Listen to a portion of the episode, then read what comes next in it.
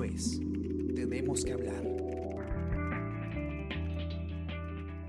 Hola a todos, ¿qué tal? ¿Cómo están? Espero que estén comenzando muy bien su día. Yo soy Ariana Lira y hoy tenemos que hablar de vacuna. Vacuna porque tenemos eh, algunas noticias pues preocupantes. Eh, sobre cómo va el manejo de, justamente del gobierno para asegurarnos la inmunidad contra el coronavirus.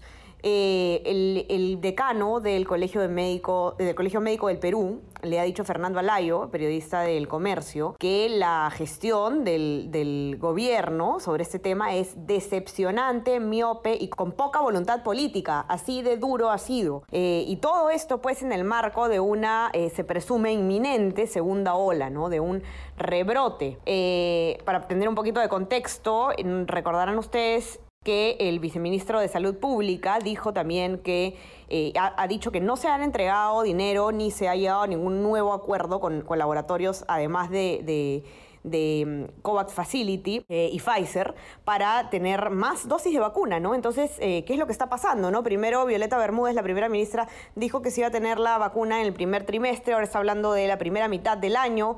Eh, las cosas están, digamos, poco claras y existe, pues, preocupación, ¿no? Sobre cómo vamos en el camino hacia la inmunización contra el COVID-19. Vamos a conversar entonces con Fernando y también con Gladys Pereira eh, sobre que ellos han hecho la cobertura sobre qué está pasando justamente con el tema de la vacuna. Y, y, bueno, las noticias no son muy alentadoras, así que vamos a ver cómo está la cosa. ¿Qué tal, chicos? Bienvenidos. ¿Qué tal? ¿Cómo estás, Ariana? ¿Cómo estás, Gladys? Hola, Ariana. Hola, Fernando. ¿Cómo están? ¿Cómo están, chicos? Eh, de repente, Fernando, que es el que ha entrevistado al, al eh, decano del Colegio Médico del Perú, nos puede comenzar contando ¿Qué es, lo que, qué, es lo que ellos consideran, ¿no? desde el Colegio Médico del Perú, sobre esta, esta gestión? ¿no? Hay, hay una preocupación fuerte desde el lado de, de, de este gremio. Sí, sí, bueno, eh, el día de ayer yo entrevisté al decano nacional del Colegio Médico del Perú, el señor Miguel Palacio Celi, y Colegio Médico pues representa básicamente al gremio de profesionales de salud que en este momento están eh, activos, ¿no? En la primera línea de la lucha contra el COVID-19, ¿no? Eh, y sus declaraciones, como ya adelantaste, pues han sido bastante duras respecto a a la adquisición de eh, vacunas y a los procesos de negociación que tiene el Estado peruano con los diferentes laboratorios del mundo que están produciendo sus, sus dosis, ¿no? Eh, esto como bien has anotado, esto tiene eh, larga data ya, ¿no? Y en los últimos días lo que hemos visto más bien de parte del Ejecutivo es una serie de versiones, cada una eh, contrapuesta a la otra, ¿no? Mientras, por un lado, eh, el comando vacuna señala de que el Perú tiene problemas, hay retrasos, sale el Ministerio eh, de Salud a través del viceministro eh, Luis Suárez Año a comentar que el Perú no está rezagado, ¿no? Y que más bien se espera firmar nuevos acuerdos. En ese contexto de estos últimos días es que el Colegio Médico pues ha calificado la gestión del Ejecutivo respecto a la compra de vacunas como decepcionante, miope y con poca voluntad política, ¿no? Y de hecho, en el titular de hoy, pues la frase que ha dado el señor Palacio ha sido bastante contundente, ¿no? Él ha señalado que vamos a enfrentar una segunda ola sin estar inmunizados con la vacuna respectiva, ¿no? Esto hacia el 2021. Eh, entonces, eh, pues la posición básicamente del colegio médico es de decepción. Lo ha dicho claramente, ¿no? Están muy decepcionados por la actitud del gobierno porque ellos habían alertado que se debía asegurar ya lotes desde hace bastantes meses atrás, cuando se empezaron los ensayos clínicos en todo el mundo. Lo que asegura Miguel Palacios es que el gobierno peruano nunca arriesgó cuando debió hacerlo, es decir, cuando se sabía que habían laboratorios como AstraZeneca, como eh, el de Oxford o de otros países que han estado, digamos, presentando sus candidatas a vacunas, en ese momento, en el momento del inicio de los ensayos clínicos, el Perú debió arriesgar y asumir una inversión contundente y asegurar los convenios para tener las vacunas y no esperar a este momento cuando ya el resto de países con mayores recursos económicos han asegurado sus lotes y por lo tanto la disponibilidad de estos para el Perú pues es bastante remota. ¿Por qué, Fernando? ¿Por, qué nosotros no tenemos la, la, vacuna asegurada y otros países sí? Este tema del riesgo, ¿no? De que el Perú eh, no quiso comprar por adelantado algo que todavía no, es, no había sido, digamos, que seguía en fase de prueba, ¿no? Pero, pero digamos, los otros países sí lo han hecho. Eh, lo, que te comentan a ti es, eh, esto es, es, normal que se compre, digamos, una situación como estamos, que se compre cuando las cosas estén en prueba, eh, y es lo que de hecho han hecho otros países para asegurarse. Fue conservador, fue cauteloso el gobierno y bueno, salió mal el, resultado. Sí, es, es, básicamente lo que sostiene el colegio médico, ¿no? El Perú debió arriesgar en el momento en el que se iniciaban los ensayos clínicos porque, digamos, no había otra opción. Eh, si no eran estas vacunas, no eran, no eran ningunas porque no había más. Entonces, el gobierno eh, lo que ha hecho pues es iniciar, en, en, digamos, desde el punto de vista del colegio médico, iniciar las negociaciones muy tarde.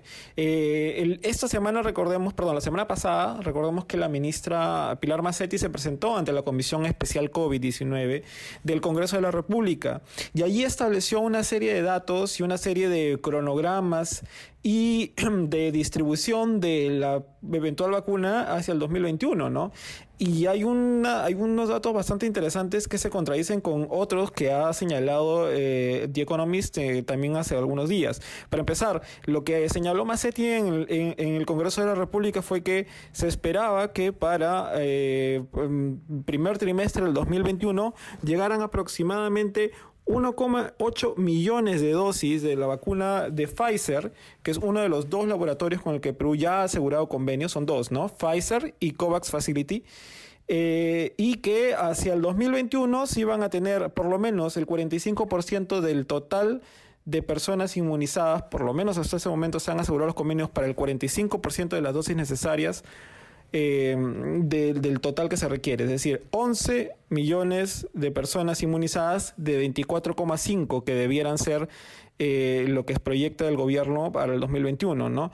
Eh, el 55% restante, cabe decir, la ministra aseguró que todavía están en negociaciones. Sin embargo, The Economist lo que ha señalado a través de un informe de su unidad de inteligencia es que el Perú todavía eh, tendría la disponibilidad total de vacunas hacia el 2022 recién, es decir, al mismo nivel que países como Venezuela, Libia o Irak, por mencionar algunos, ¿no?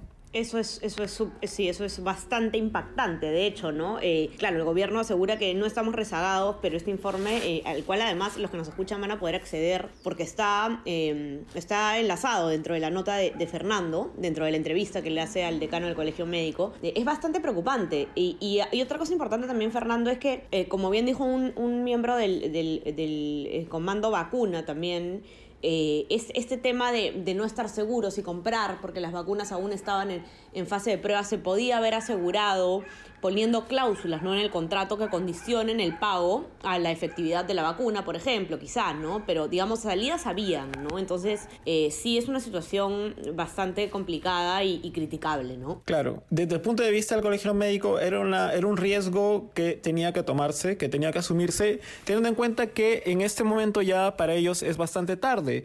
Y precisamente lo que señala Palacios Celi en la entrevista es que el sábado último se reunió ya con la ministra Massetti y le, le, expresó también la decepción que siente el gremio médico, teniendo en cuenta que ellos son los que tienen la prioridad en la etapa de inmunización. Recordemos que en la primera fase de la eventual vacunación, los primeros en ser inmunizados iban a ser los de la primera línea de lucha contra el COVID, es decir, médicos, enfermeras, personal de salud, así como personal de la Policía Nacional y de las Fuerzas Armadas.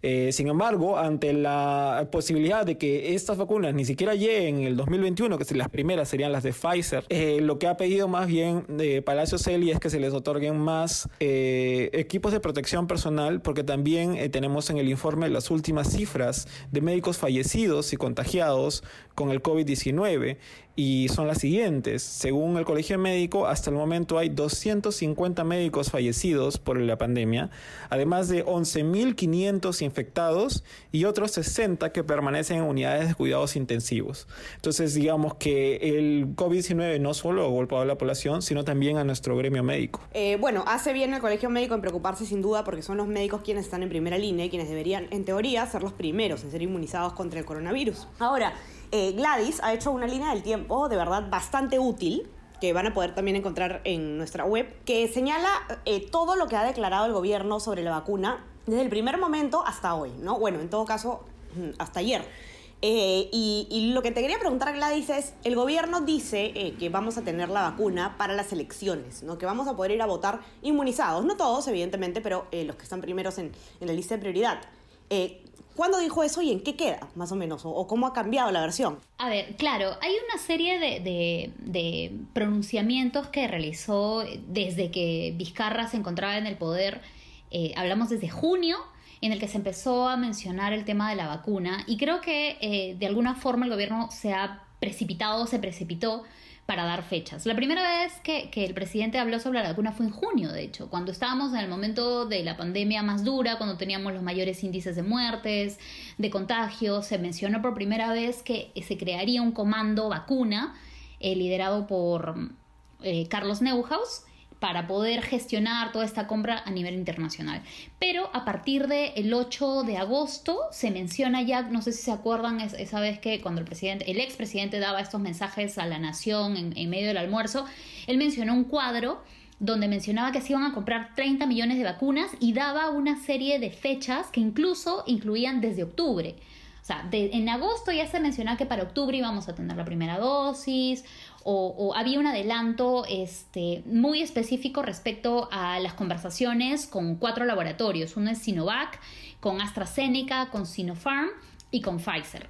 Esto fue en agosto, pero finalmente recién en septiembre de, este año es que oficialmente la ministra Pilar Massetti firma documentos con Pfizer y con COVAX Facility, esta iniciativa eh, global para garantizar vacunas para, para eh, los países de menores recursos. Recién en octubre es que se, que se puede concretar, digamos, la primera, eh, el, primer convenio o acuerdo para tener acceso a las vacunas. El tema es que para septiembre recién estaban en, en, desarrollo la fase 3 de, de, las investigaciones. Para ese momento todavía Pfizer, que es hasta, hasta la fecha la única que ya tiene autorización de la FDA de Estados Unidos y también autorización de, de, Europa, de, esta, de, estas entidades que se encargan de, autorizar las vacunas, eh, tiene autorizaciones de emergencia, recién en diciembre, noviembre diciembre. Pero para septiembre, eh, el MINSA firma estos documentos donde se garantizan, por un lado, 9,9 millones de vacunas con Pfizer y por el otro lado, 13 millones de vacunas con COVAX. Pero aquí es, es, es bien específico estos documentos que se habla de que la entrega o los cronogramas o la aplicación va a estar sujeta a la evolución de las investigaciones. En ningún momento se dice a partir de diciembre o a partir de enero, sino que se dice de acuerdo al desarrollo de las investigaciones de fase 3 y, eh, cuando estos laboratorios tengan su, autorización correspondiente, recién empezaría la distribución. Por eso me parece que el gobierno se adelantó sobre todo en los meses de octubre y noviembre, dando, eh, esperando que para el primer trimestre del 2021, el próximo año, ya se pueda vacunar. Pero lo que pasa es que en, el último mes ha ocurrido que no todos los laboratorios eh, tienen una autorización específica, no solamente con Pfizer. Y otro tema también que se tiene que considerar para que nosotros podamos tener las vacunas es que recién en el 4 de diciembre pasado el Congreso aprobó esta ley que garantiza el acceso voluntario y, gratuito de la vacuna. ¿Qué pasaba? Sin este documento de, recién hace dos semanas, no se podía distribuir vacunas, es decir, podíamos comprarla, de hecho ya hay, hay dinero desembolsado para 23 millones de dosis, que alcanzaría, como mencionó Fernando, para unos 11 millones de personas, porque son dos dosis de vacuna por, por persona. A partir recién del, 4 de octubre es que, perdón, el 4 de diciembre es que se autoriza eh, desde el, gobierno que cuando, cuando lleguen estas vacunas, la DIGESA, que es la, la, perdón, DIGEMIT, que es la entidad encargada de autorizar los medicamentos, pueda permitir el ingreso. Pero lo que pasa es que recién esta ley se aprobó el 4 de diciembre, pero tiene 30 días para eh, que se apruebe el reglamento. Es decir, recién a partir del 4 de enero podemos estar hablando de que ya tenemos el marco legal como, como país para poder recibir las futuras vacunas. Entonces, ha habido un adelanto de, parte del, Ejecutivo para dar fechas cuando todavía no había eh, un, una fecha específica este, de autorizaciones, ¿no? Entonces, por ese lado, eh, obviamente con, con, el pasar del tiempo, las autoridades han ido aplazando un poco más las fechas. Ayer, eh, perdón, el último domingo, la primera ministra Violeta Bermúdez ya no, ya no habló del primer trimestre del 2021, se habló, sino habló del primer semestre. Eso quiere decir que todavía, claro, si hablamos de enero, febrero, marzo, ahora hay que aumentarle mayo, junio, ¿no? los meses que siguen. Entonces, no hay unas, unas fechas definidas porque los contratos que se firmaron, mejor dicho, los acuerdos macro que se firmaron en septiembre pasado, tampoco hablaban de fechas porque todo estaba sujeto a la autorización y al desarrollo propio de las vacunas. Entonces, por ese lado, eh, se supone que tendría que llegar el primer bloque eh, de las dosis de Pfizer de 1,5 millones que son un poco más de 600.000 personas que se vacunarían, que sería para precisamente el primer eh, grupo de, de, personas, que serían los médicos, el personal de primera línea, médicos, bomberos, este, serenos, y etcétera, y con estas 1,5 millones. Se supone que esas llegan el primer trimestre, pero no hay fecha. Eso es lo cierto, que hasta ahorita no tenemos una fecha definida eh, en el cual se diga ya, a partir del 15 de enero llegan o el 20 de febrero llegan. No hay. Y como bien mencionó Fernando y como también em, sostiene el colegio médico, es que solamente hay con estos dos laboratorios. Que si es cierto, son 23 millones de dosis, tampoco podemos decir que no, no tenemos nada, pero si se quiere llegar a vacunar a 24 millones y medio de, peruanos, necesitaríamos por lo menos 50 millones de dosis. Entonces estamos a la mitad a la mitad de lo que se alcanzaría. Estamos a la mitad en cuanto a contratos. Estos otros 24 millones de dosis que se necesitarían para el resto de peruanos todavía no hay. Y de hecho, en octubre pasado, eh, la ministra Pilar Macetti comentó que con AstraZeneca se estaba llegando a un acuerdo, pero no se llegó a concretar, precisamente porque ellos consideraban que no habían dado toda la información para eh, que el gobierno se asegure que las vacunas que se van a comprar son seguras y que van a garantizar eh, una correcta inmunización, ¿no? Así es, así es. Y bueno, como ya hemos hablado además, Gladys, antes en este podcast, el tema de la cadena de frío con la vacuna que tenemos disponible, ¿no? No sé si hay alguna novedad en eso. Eh, respecto a Pfizer, por ejemplo, son varios elementos que se tienen que considerar. De hecho, hace unas semanas hablamos eh, también sobre las vacunas. No basta con comprar la vacuna, eso es algo cierto. No basta con solamente tener las dosis garantizadas, porque se necesita una cadena de frío. Por ejemplo, el Pfizer efectivamente es, menos 70 grados centígrados lo que se necesita este, para que la vacuna no se malogre.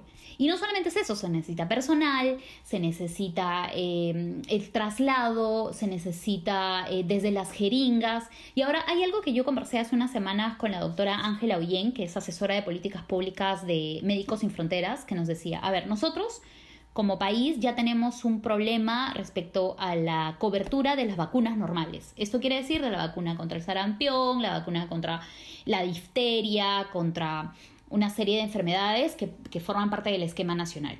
Esto nosotros ya, debido a la pandemia, tenemos dificultades para llegar a, que la mayoría de niños y adultos mayores se puedan vacunar.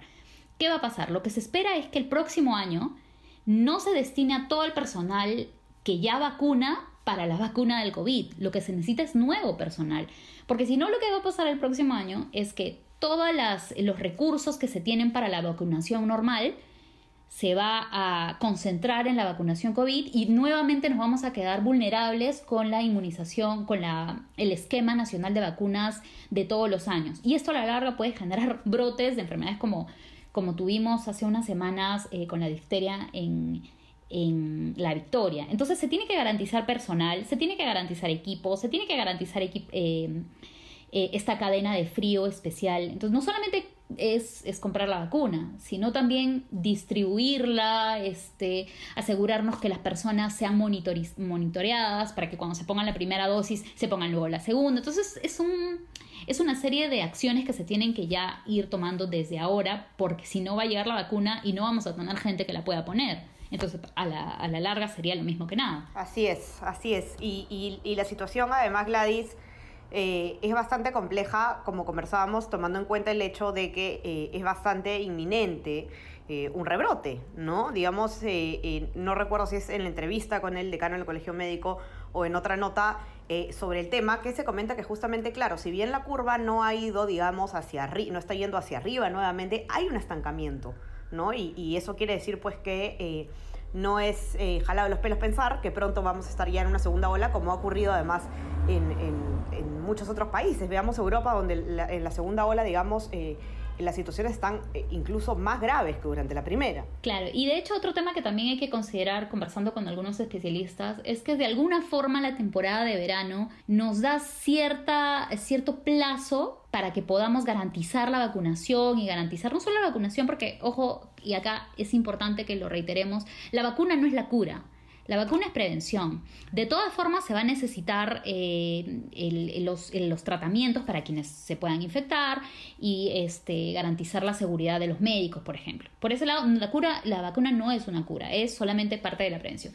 Pero tenemos, digamos, espacio hasta el inicio de nuestro invierno. ¿Por qué? Porque la temporada de frío también influye a que las enfermedades respiratorias, como el COVID, se incrementen. Entonces, precisamente Europa está en su temporada de frío y ha, coincidido con el, brote, con la segunda ola.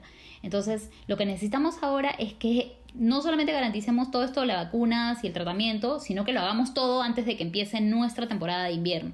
Sin considerar, obviamente, que si en ese momento se siguen em, se sigue descuidando las medidas de prevención, la segunda ola la podemos tener acá a la vuelta de la esquina, ¿no? sin esperar que, llegue nuestra temporada de invierno. Todo depende también del comportamiento de, la población. Atentos con este tema que además venimos, eh, tanto con, contigo Gladys como contigo Fernando, eh, ya discutiéndolo hace tanto tiempo, ¿no? Eh, ¿Qué es lo que va a pasar? El, el, tema de tener información clara por parte del gobierno sobre los manejos de la vacuna es muy importante. y nada, estaremos atentos, seguramente ustedes van a seguir actualizándonos cómo van estos temas. Los que nos escuchan ya saben, pueden ingresar a ver la, entrevista de Fernando a nuestra, eh, a nuestra versión en, impreso, si es que tienen acceso, por supuesto, y también en nuestra web, la línea del tiempo de Gladys, la van a poder encontrar ahí, la nota de Fernando y el enlace a este informe muy interesante de The Economist que muestra en qué situación estamos respecto de la vacuna. Y, bueno, además de eso ya saben que pueden encontrar todo el resto de información política, policial, eh, sobre coronavirus, etcétera, en nuestra web también, elcomercio.p y suscríbanse en nuestras plataformas, no se olviden, estamos en Spotify, Spreaker, Apple eh, Podcast y SoundCloud. Y si quieren recibir lo mejor de nuestro contenido a lo largo del día, pueden suscribirse también a nuestro WhatsApp, El Comercio te informa. Gladys y Fernando, les mando un abrazote, mil gracias por estar aquí. Gracias a ti, nos vemos pronto. Ok, gracias, cuídense. Conversamos todos y que tengan un excelente día. Chao, chao, conversamos. Esto fue Tenemos que hablar. Esto fue El Comercio Podcast.